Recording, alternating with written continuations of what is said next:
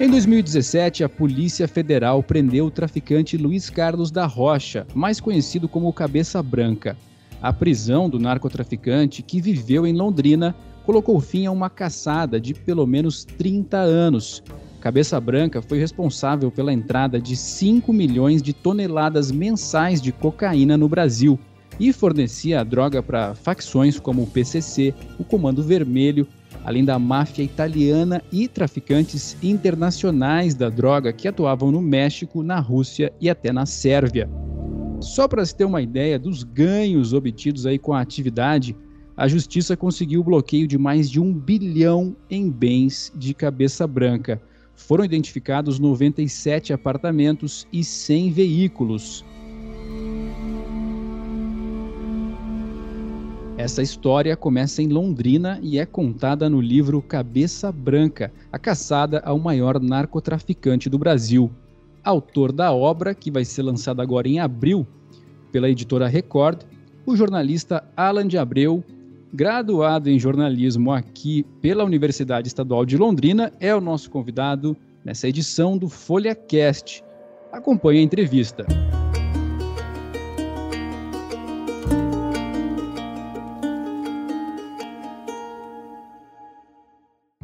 Olá, é um prazer muito grande conversar contigo.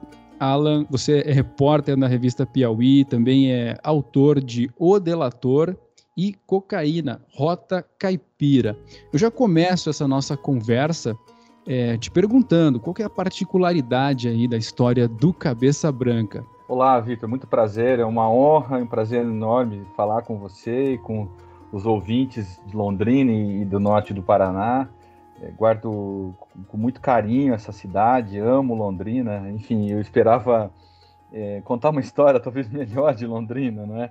Mas, enfim, é o que é o que temos. Cabeça Branca, ele é um criminoso muito peculiar. Tem uma história longa, ele, ele nasce em Uraí, mas ainda recém-nascido, vai para Londrina e cresce em Londrina. Uma família numerosa, ele tem nove irmãos uma família de classe média, média baixa de Londrina, cujo pai ingressa no contrabando de café, anos 60 e início dos 70. Londrina era um polo produtor de café importantíssimo, maior do país. Né? Contrabando de café para o Paraguai era um negócio altamente lucrativo, compensava você enviar o café para o Paraguai e exportar o produto pelo Paraguai. Né? O Paraguai não produzia nada, quase nada de café e exportava toneladas e toneladas de café com origem ilegal no, no Brasil. Né? Eu, o pai do Cabeça Branca, o Bernardo Rocha, trabalhava como corretor de café, ele tinha um, um escritório no, no, centro de Londrina, próximo, bem próximo ao calçadão. Claro, além do, desse negócio lícito, que era a corretagem, ele contrabandeava café, levava café para o Paraguai e voltava com uísque, né? Então ganhava na ida e ganhava na volta. O Cabeça Branca cresce nesse meio. Ainda jovem, enfim, tinha uma, uma a, a, a família melhora de vida, ele tinha automóvel, logo aos 18 anos, tinha um Dodge Polara branco e sempre gostou de carro, carro branco. Antes mesmo de ter a, os cabelos brancos que, que dariam uma grife a ele, né? E de fazer a sua vida aí com a cocaína, né? E de fazer a vida com a cocaína branca também, enfim. Um jovem, um jovem divertido, os, os colegas de juventude dele descrevem como uma pessoa muito agradável, muito divertida, brincalhona, mulherengo, gostava muito de fazer rachas na Avenida Harry Prochet, Certo. Olha, eu vou dizer para você que isso acontece até hoje, hein? Aqui. É. Olha só. Não, não, não querendo romantizar, né, a história de um criminoso. Evidentemente. Mas era uma pessoa interessante, digamos assim. Sim, sim, sim. Ele é um, um, um personagem muito curioso. Ele prossegue no contrabando de café. Ele é flagrado com café contrabandeado na região de Presidente Prudente, ainda nos anos 80 enfim, aí o pai dele morre num acidente em Cambé, em 88, e o café entra em declínio, o contrabando do café entra em declínio, a própria produção também em Londrina, né? E ele já, enfim, ele tinha a logística, mas já não tinha o produto, né? Então, na virada dos anos 80 para os 90, ele deixa de, de, de, de contrabandear café e usa a logística que ele já tinha de caminhões e carros para trazer cocaína do Paraguai, da Bolívia para o Brasil, né? E, e, aí é o começo da, da, carreira criminosa profissional dele, né? Porque a, gente, enfim, a, é, é, a, época do contrabando é uma época quase romântica, né? Evidentemente que é um crime, mas É um crime que não tem a violência, não tem os danos do, do, do tráfico de, de cocaína, né? Também me ocorre de perguntar como que você teve contato com a história dele. Foi quando você ainda cursava jornalismo aqui na UEL? Não, quando eu cursava jornalismo eu não, não tinha conhecimento do Cabeça Branca. O Cabeça Branca ainda é, era um traficante já poderoso, mas é interessante porque ele sempre foi muitíssimo discreto. Não era tão conhecido. Não era muito conhecido, como ainda não é. É engraçado isso, né? Muitas pessoas não conhecem o Cabeça Branca, acho que a maioria delas, justamente pela descrição que ele sempre adotou como criminoso. Fui conhecer o Cabeça Branca há 10 anos atrás, quando eu comecei a apurar o meu livro Cocaína, a Rota Caipira. Lá, assim, ao, ao, compilar centenas e centenas de operações policiais, eu me deparei com a figura do Cabeça Branca.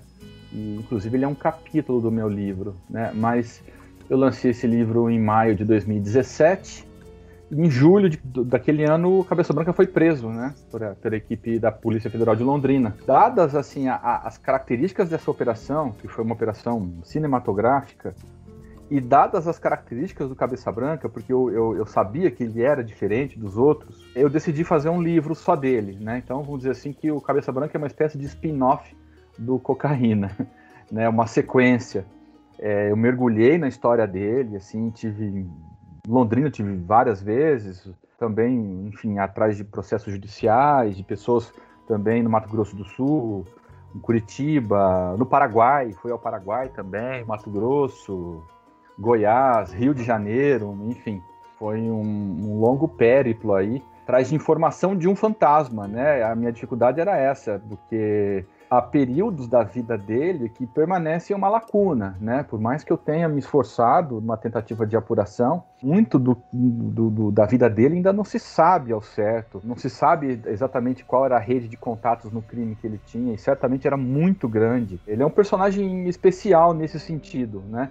Porque uma, uma coisa, um, um policial paraguai me disse algo que me marcou muito. Ele fala assim: o Cabeça Branca ele é diferente de todos os outros grandes traficantes, porque ele nunca quis exercer o poder, a riqueza e o poder que ele tinha. Ele nunca quis ostentar essa riqueza e esse poder.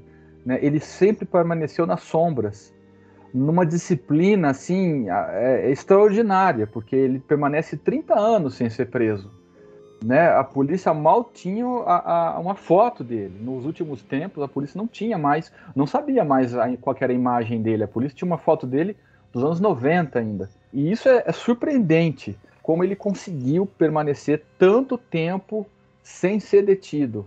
É claro que, é, além dessa característica dele de atuar nas sombras, também teve muita corrupção policial, né? Ele subornou muito policial para permanecer é, é, fora da cadeia, né? Esse é um ponto interessante. Eu estou aqui ouvindo você falar e pensando sobre como conduzir né, a nossa conversa sobre ele, ao mesmo tempo em que ele tem uma história muito interessante, a sua apuração. É, a gente tem que destacar que enquanto a gente está vivendo esse momento né, do jornalismo bastante digital, enfim, que as apurações acabam se debruçando em relatórios, enfim, você também o perseguiu perseguiu essa história, esse personagem de forma física mesmo, foi para todos os lugares, isso é muito legal. E, bom, você comenta sobre a corrupção policial, tem uma suspeita de que ele só não foi preso em uma pizzaria em Londrina no aniversário da sua mãe, Sim. enquanto os policiais haviam, é, é, inclusive, se infiltrado. É, Sim, como, como garçons. Por Sim. conta de um de alguém, enfim, né, esse, essa influência interna que ele tinha. O que, que o que, que, se sabe sobre a corrupção policial nesse caso concreto do, Casa, do Cabeça Branca? Nesse caso, é, foi em 2004, a polícia ela vinha seguindo, é, é, vinha radiografando a, toda a logística, pelo menos parte da logística do Cabeça Branca para exportar cocaína. Eles descobriram que um, um avião desceu com cocaína numa fazenda do Cabeça Branca em Mato Grosso. Nessa fazenda, a, a cocaína passou, a, a, foi carregada em uma carreta, um caminhão, carregado com milho, se não me falha a memória. E a polícia seguiu esse caminhão, vinha seguindo esse caminhão desde Mato Grosso até o estado de São Paulo. Enquanto isso, um outro grupo de policiais seguia nessa nesse acompanhamento do Cabeça Branca, que estava no Paraguai, mas com a ideia o planejamento de ir a Londrina no aniversário da mãe, que era, foi em agosto de 2004. Então a polícia descobriu o local é, é, nessa pizzaria, é, se disfarçaram de garçons, estava todo o esquema para prender o Cabeça Branca assim que ele chegasse na festa. A mãe dele chega, os filhos todos chegam, menos o Cabeça Branca. Depois, no dia seguinte, a polícia pegou um, um, numa escuta ele ligando para a mãe dizendo que teve um caso, um surto de febre aftosa numa fazenda dele no Paraguai. Por isso que ele não pôde ir. Agora, ficou a suspeita aí, mas nunca comprovada, de que ele teria sido avisado por alguém da própria Polícia Federal de que seria preso nessa pizzaria e por isso não foi. Então é mais é uma história, mais uma história que nunca foi muito bem esclarecida na carreira criminosa dele, mas o fato é que ele escapou naquela oportunidade, né? E a partir daquela, daquele momento, inclusive, em que ele desaparece, a polícia não tem mais rastro dele. Depois, claro, com a Operação Spectrum, se descobriu que ele trocou de identidade, fez plásticas, né? Enfim, assumiu uma, uma outra, uma outra identidade. Você me perdoa, mas a gente não pode deixar de dizer então que nessa oportunidade a prisão dele acabou em pizza. Mas voltando para a nossa conversa, Alan, é, é muito interessante ver que ao longo então desses 30 anos ele mudou várias vezes a sua aparência, pintou o cabelo, fez cirurgias plásticas, usou um RG falso, inclusive é, mudou o nome para Vitor Luiz de Moraes. É Sim, isso? Isso. E até hoje o que se sabe sobre a conexão dele com Londrina, ele possui imóveis aqui em Londrina? É, sim, é... sim, ele possui imóveis, ele possui, ele possui uma fazenda em 1 de maio, próximo a Londrina. Ele possui terrenos em Londrina, ele possui casas em condomínio fechado em Londrina. A família dele reside em Londrina, né? Os filhos residem em Londrina, pelo menos três dos, dos quatro filhos dele, os três mais velhos. Duas ex-esposas residem em Londrina, os irmãos, boa parte dos irmãos ainda. Então, quer dizer, é, Londrina ainda é um, enfim, uma, uma, base, apesar dele certamente ele não pisava mais em Londrina há muito tempo, porque enfim ele era muito visado aí e tinha um, um, uma rixa muito grande com a Polícia Federal. Vem de um episódio até fortuito que acontece lá em 87, depois de muito pesquisar e conseguir desencavar essa história, um agente da Polícia Federal em Londrina, na, naquela época, estava investigando Cabeça Branca por contrabando. Certo dia, calha de eles é, se encontrarem no mesmo bar, na Avenida, na Avenida Higienópolis, próximo mais ou menos à, à Rua Lagoas, naquela altura. Eles, enfim, um, levemente alcoolizados, o, o, agente sai do bar, vai embora e o, o, Cabeça Branca o persegue e quer conversar com ele. Aí o, o agente se altera: Não, não converso com, com vagabundo, algo parecido assim. O Cabeça Branca fala: Você só fala isso de mim por causa dessa arma. Aí o policial fala: Não, não, é por, não seja por isso, tira a arma do coldre coloca em cima de um automóvel parado lá na avenida e eles começam a brigar, assim, de, de socos e tal. E certo, aí, em certa altura do, do, dessa briga, o Cabeça Branca consegue pegar o revólver de, de cima do capô e dar três tiros no, no, no policial, né? Três tiros que entram na, na, na, mandíbula, né? Um deles fica, inclusive, alojado na mandíbula do policial. O Cabeça Branca foge, enfim, eu acho que aí depois o policial ele sobrevive. Hoje ele, ele saiu da, da polícia, é um advogado em Curitiba hoje, mas eu acho que aquele momento cria-se uma rixa, assim, a Polícia Federal não, não perdoaria fácil esse, esse entreveiro, né? É um episódio curioso que, enfim, acaba, acaba sendo esquecido na, ao longo do tempo, né? Bom, e o delegado Elvis Seco, né, uma pessoa bastante conhecida aqui em Londrina, hoje ocupa aí um cargo muito importante na Polícia Federal no Brasil. Sim. E, e quando que ele entra no caso? Bom, em 2013 ele cria uma base de inteligência em Londrina com um grupo de policiais da confiança dele. Ele havia é, se tornado delegado um pouco tempo antes, né? Ele já tinha uma carreira longa na, na polícia, mas como escrivão e agente. E aí ele se torna delegado e monta essa equipe, uma equipe muito pequena, muito coesa de policiais uma base fora da, da, da, delegacia, inclusive, fisicamente, se põe a investigar grupos criminosos que atuavam no tráfico nessa região de Londrina. Teve uma, uma operação muito grande, a Operação Ferrari, foi a primeira delas, apreendidos muitos carros de luxo na época. Depois, uma grande operação e foi a Quijarro, também com muita apreensão de droga, por essa mesma base de inteligência de Londrina. Nessa operação Quijarro, uma das dos principais alvos dessa operação era uma boliviana, Lídia Caiola Mosqueira, uma boliviana é, radicada em Corumbá. Ela, ela, ela fala para os policiais que ela era uma das fornecedoras de cocaína para o Cabeça Branca.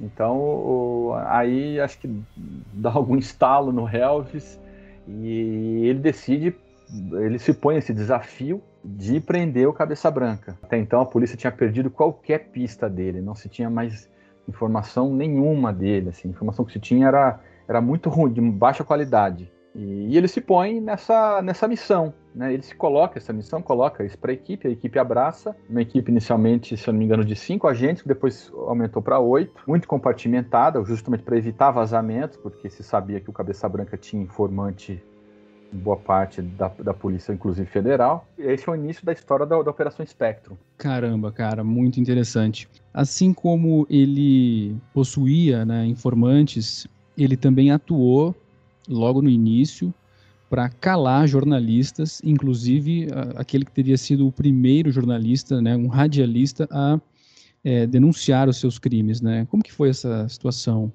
É, isso foi no início dos anos 2000. É, esse radialista ele, ele trabalhava na, na, região de Pedro Juan Cabaleiro.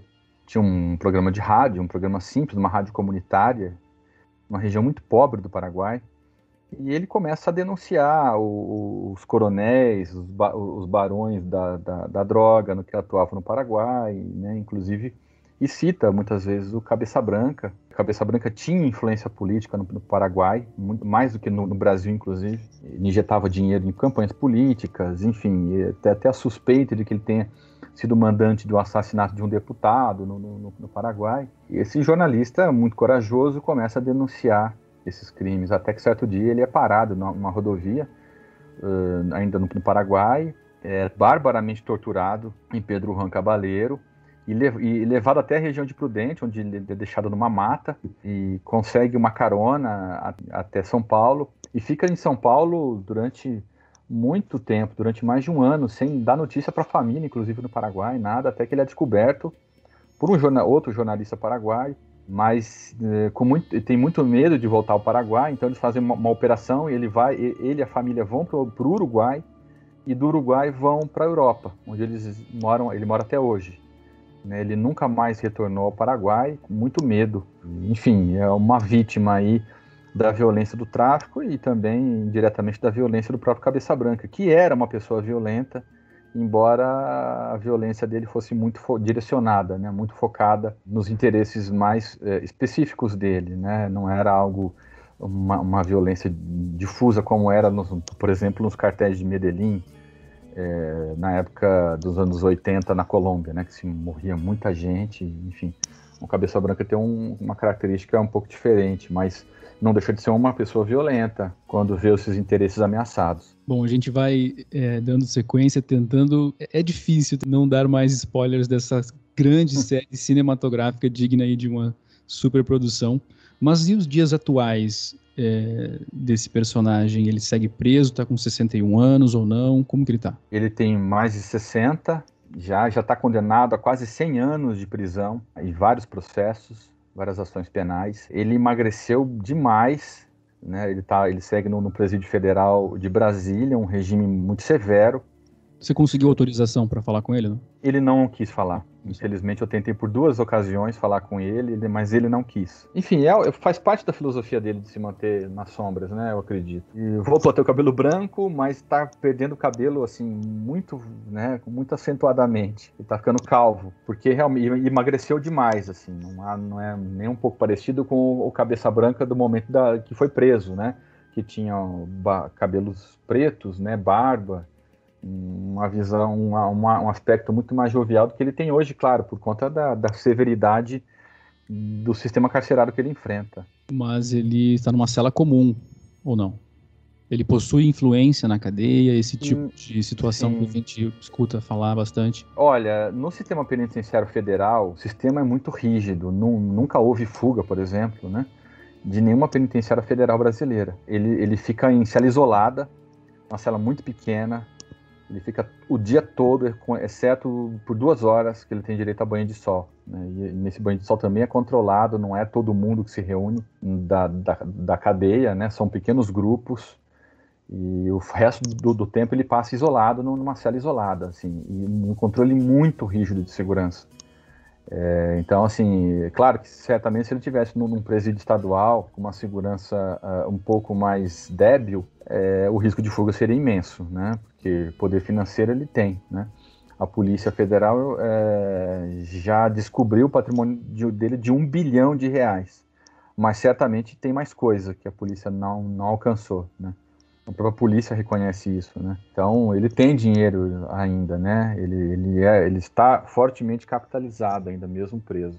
Bom, que todo esse recurso seja convertido e utilizado na compra da vacina contra a Covid-19, então, né? Pois é, é... Um, um gesto nobre, né? Exatamente. Bom, você, como jornalista, né, na, nas suas produções, vem se especializando, é, é seu terceiro livro, né, uma grande reportagem, enfim, gostaria que você falasse um pouco sobre como surgiu essa paixão por esse gênero. Olha, é, eu atuei no interior de São Paulo durante muito tempo. Eu fiquei 10 anos num jornal em São José do Rio Preto. E como repórter desse jornal, eu cobria muita operação policial contra o tráfico. O interior paulista é rota do tráfico, né? Toda a cocaína ela, que sai dos países vizinhos, quase obrigatoriamente, ela, vai, ela passa pelo interior de São Paulo com, com destino a São Paulo e Rio de Janeiro, né?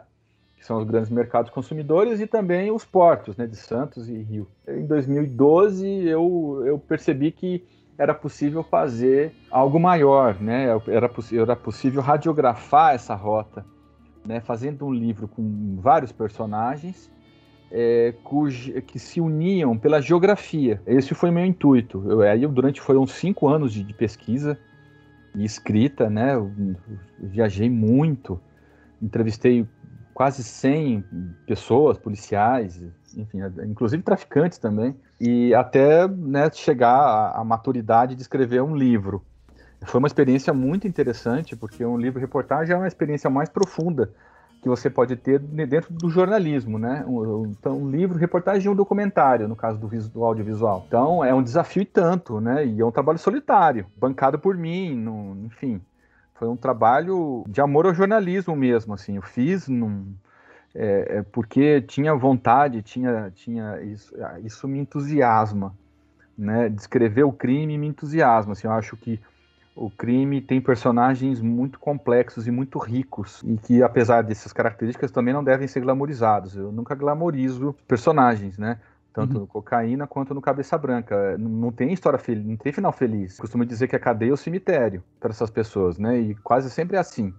Né? Ou elas são assassinadas ou elas terminam os dias na cadeia, porque o tráfico ele, ele, ele contraria interesse. O dinheiro da, da cocaína ele é quase maldito porque se ele traz prosperidade, ele também traz derrotas, ele, ele, é, um, ele é um dinheiro sujo. De certa maneira, ele impregna nas pessoas e, e da, que mexem com, com, esse, com esse ramo, e isso nunca termina bem, essas histórias nunca acabam bem. É, é incrível isso. Tem um destaque também que houve uma tentativa de. Você sofreu assédio judicial em uma das suas apurações no ano de 2000 2011, é isso mesmo? A Justiça, a Justiça de São Paulo, ela quebrou a, a, o seu sigilo telefônico durante uma das suas apurações para o Diário da Região.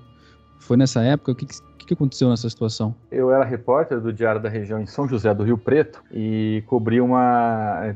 E, e surgiu, ocorreu uma operação contra um esquema de corrupção dentro da Delegacia do Trabalho, que é a delegacia, a, a, que é um órgão do Ministério do Trabalho em cada cidade, né? Cuida da, da, a regional aqui do, do Ministério do Trabalho em São José do Rio Preto. A operação ocorreu, foram presas as pessoas, enfim mais de um mês depois, com a operação já deflagrada, enfim, o processo judicial tramitando, eu obtive acesso à parte do inquérito, né, com as transcrições das escutas, enfim, e aí tramitava sob sigilo e divulguei isso, né? E por conta disso eu fui indiciado por um então procurador da, da República em São José do Rio Preto, Álvaro Stipe. E depois esse inquérito ele teve sequência e posteriormente o Ministério Público solicitou a quebra do sigilo bancário meu, bancário, desculpa, telefônico meu e de toda a redação do, do jornal é, com o intuito de chegar à fonte.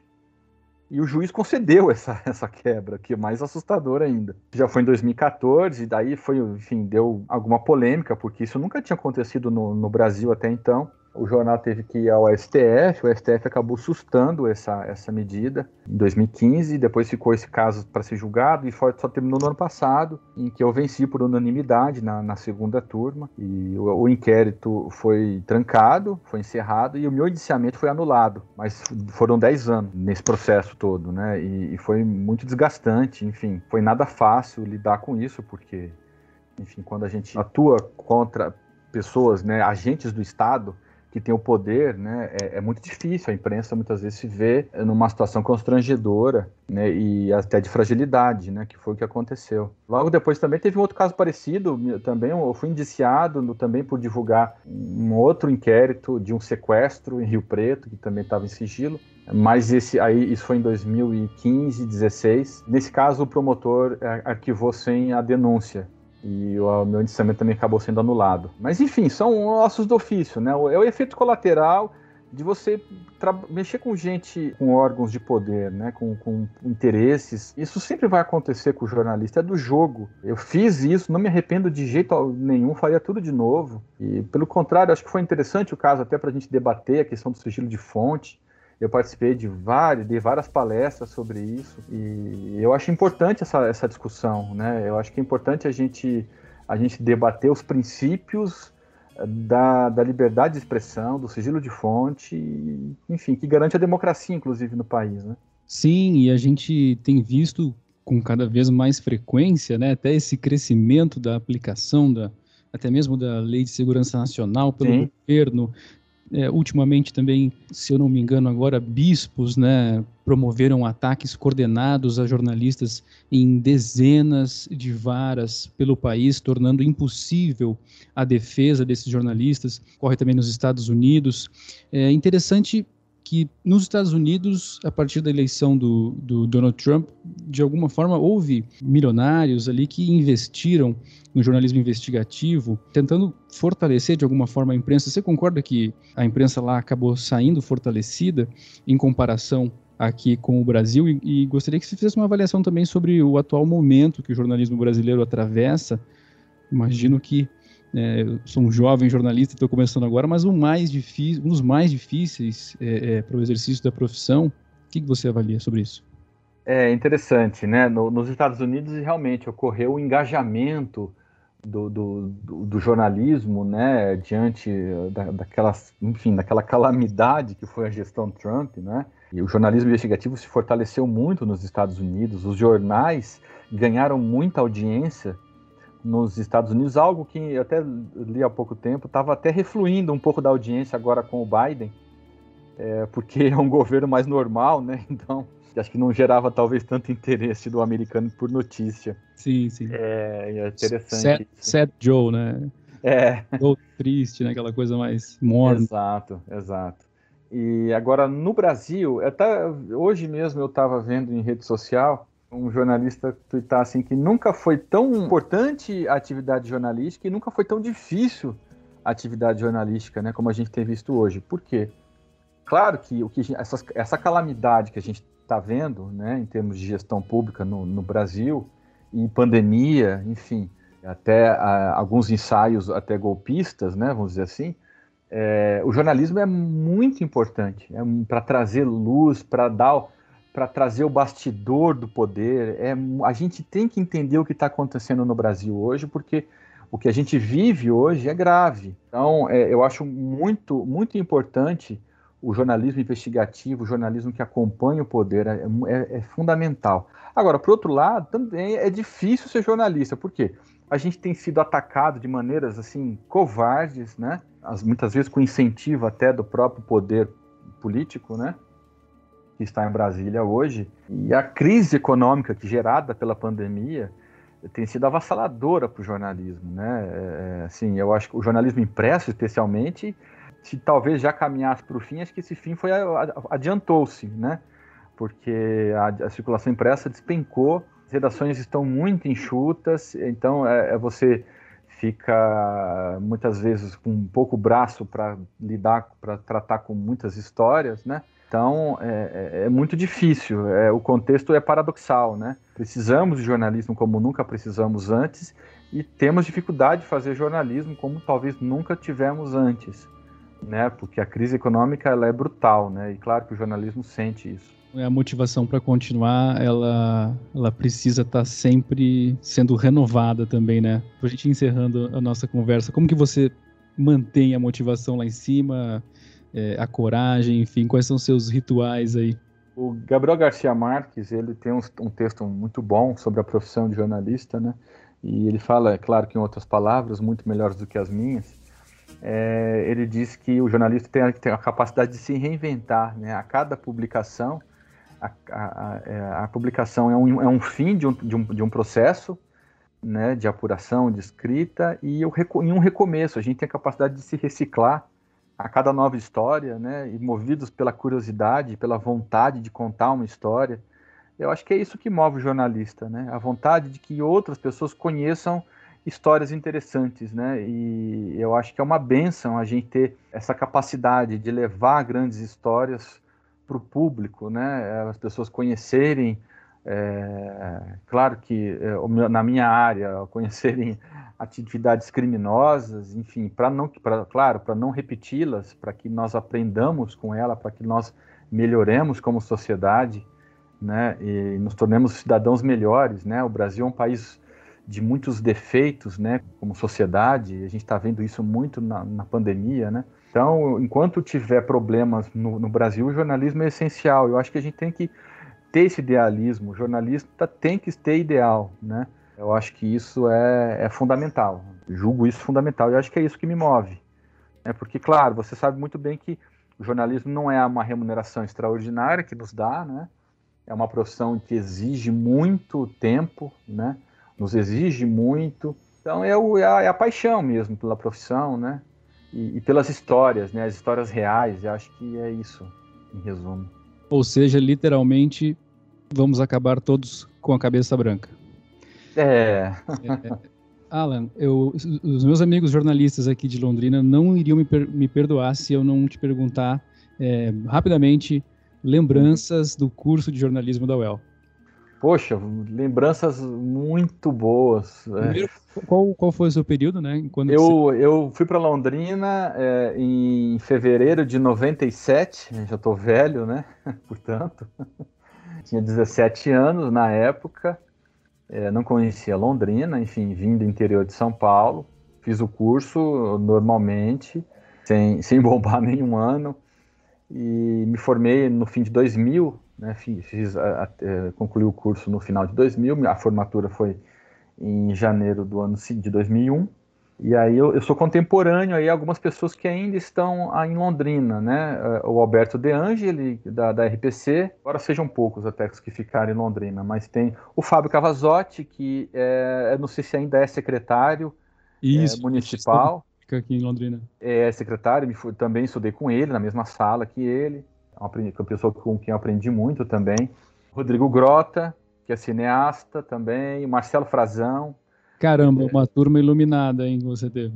É, pois é, pois é. E é, fiz, cheguei a fazer estágio na RPC aí, no começo de 2001, mas enfim, aí depois eu, eu, eu voltei para o interior de São Paulo e, e, não voltei mais a morar em Londrina, né? Londrina eu só voltei para a passeio e a trabalho, mas aí já pra, como pesquisador do livro do Cabeça Branca, né? Então guardo excelentes lembranças de Londrina, é uma cidade adorável. Eu tenho um, um amor muito grande pela, pela cidade de, Londrina, faz parte da minha história, da minha vida. E tenho muito, muito carinho mesmo por Londrina.